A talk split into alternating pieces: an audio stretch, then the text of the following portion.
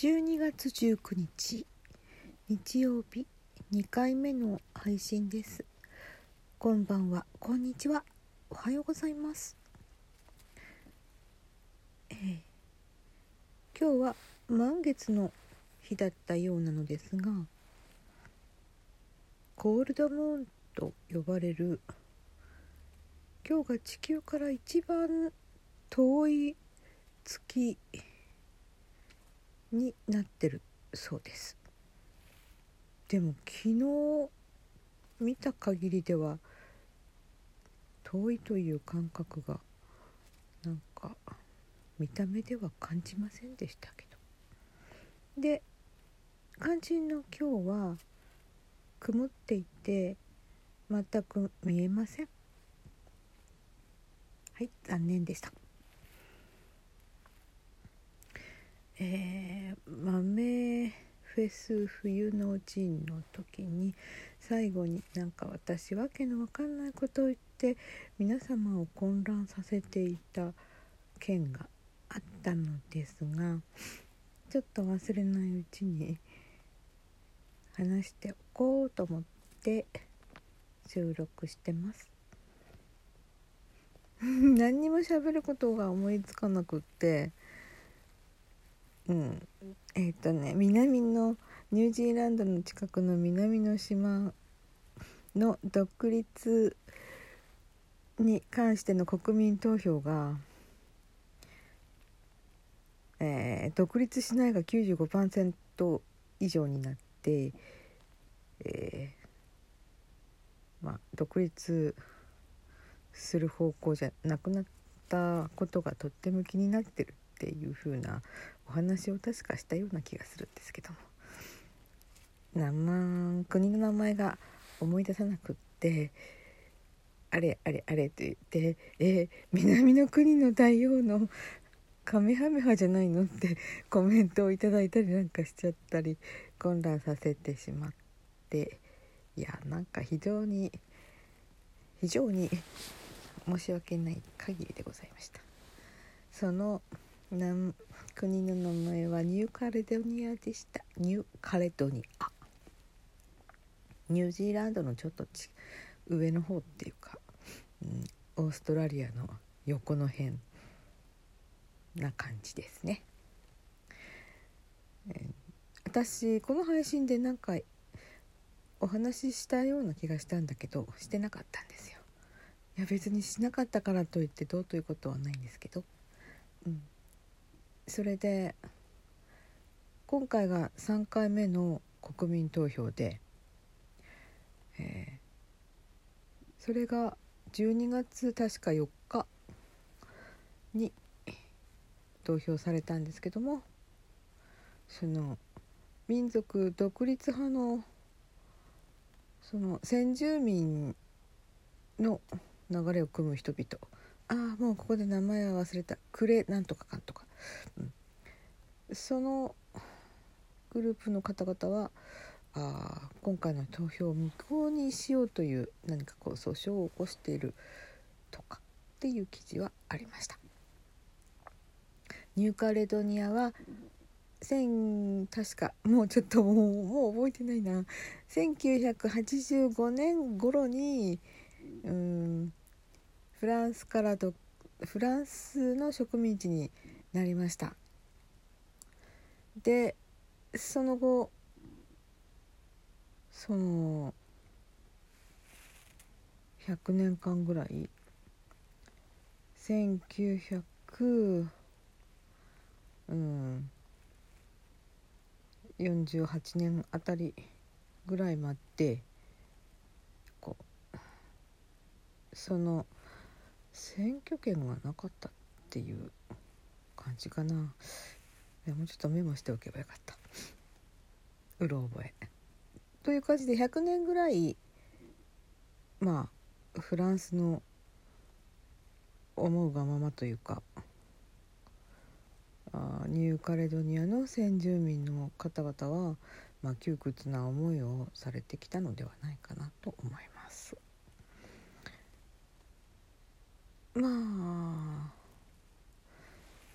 太平洋戦争以降どんどんと1900多分ね私もうろ覚えなんだけど60年代あたりをピークにどんどんとあの独立してったような気がしてそのそのいろんな植民地のになったところの国ですね。でその後しばらくなくって確かソビエト連邦がなくなっちゃった時にちょっとそのロシアの辺りの国々が何カ国かぐらい独立したような気がする。そんなんで私はみんな独立したがってるものだと頭で思っていたので3度の国民投票でその独立否決っていう風な結果が出てるっていうのを見てずっと気になっていたんですけど忙しくってちょっと調べられなかったのでした。あでも、うん、検索してみたらまあ要は簡単な話で、えー、独立した後の経済が安定するかどうか読めないということで、えー、今フランスの経済的その援助というのかな、まあ、フランス領に入っているんだからフランスのお金を使っているっていうことでしょうね。でそれがただ独立してしまったらそのお金は入ってこない。ちょっと入ってくるらしいんですけど入ってこないっていうことですね。それでやっていけないではないかという不安とかあと独立してしまった後に他の国々が援助を目的というか援助を口実にしていろいろとこう支配的なあの立場マウント取ってくるのではないかそれが危惧されるところだっていうのはそれはフランスの思惑なんですけれどもフランスが警戒しているのは中国の経済介入だっていうふうなことは書いてありました。なるほどね今までフランスでフランス領の中である程度の生活を維持して来られた国民の方々は今更その平和が乱れるような独立はしたくないって思ってしまったのかなと想像しました。ということを考えるとまあ全然ね民族独立っていうことはまた別として民族独立っていうのは確かイスラエルとかあっちの方の方がなんか強くいろんな記事に載っているようなのでニューカレドニアの強い民族運動っていうのはあんまりちょっと調べられなかったですけどもそれでもかなり暴動が起こるのではないかそんなことがあるらしいです。まあ民族ということに関してはちょっと私は口を入れられないんだけど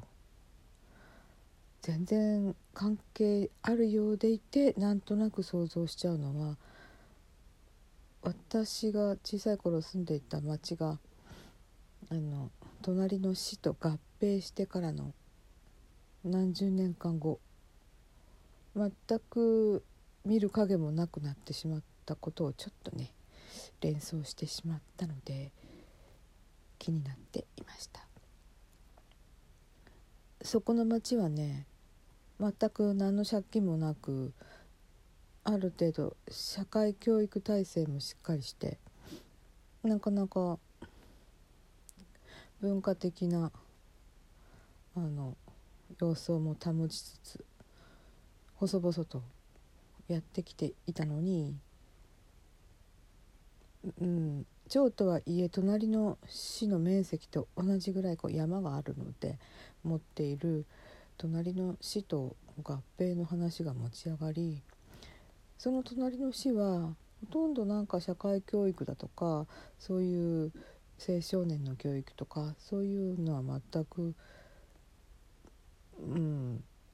その町合併を要求されていた町よりも全く進んでいなくって小さな町の方がその大きな市の、うん、モデルとなったみたいなそういうことは聞きました。しかもそ市の方には借金もあったという形で。えなんでそんな合併したのかなって謎です。ももともと対等合併って言われてたんですけどもでもまあその市の中の一部地域という形になってうんなんか街はさびれちゃいましたね。そんなことを思うとなんか独立した町であった方が豊かだったのにと思ってしまいました。まあニューカレードニアの独立とはまた全然違う話で経済的には自立していた町でしたので全くその国の独立とは全く関係ないですけどちょろっとそんなことを連想しました。以上でございます。ではおやすみなさい。この番組はいつもスタートラインに立っているパトラがお送りいたしました。ではでは。Thank you.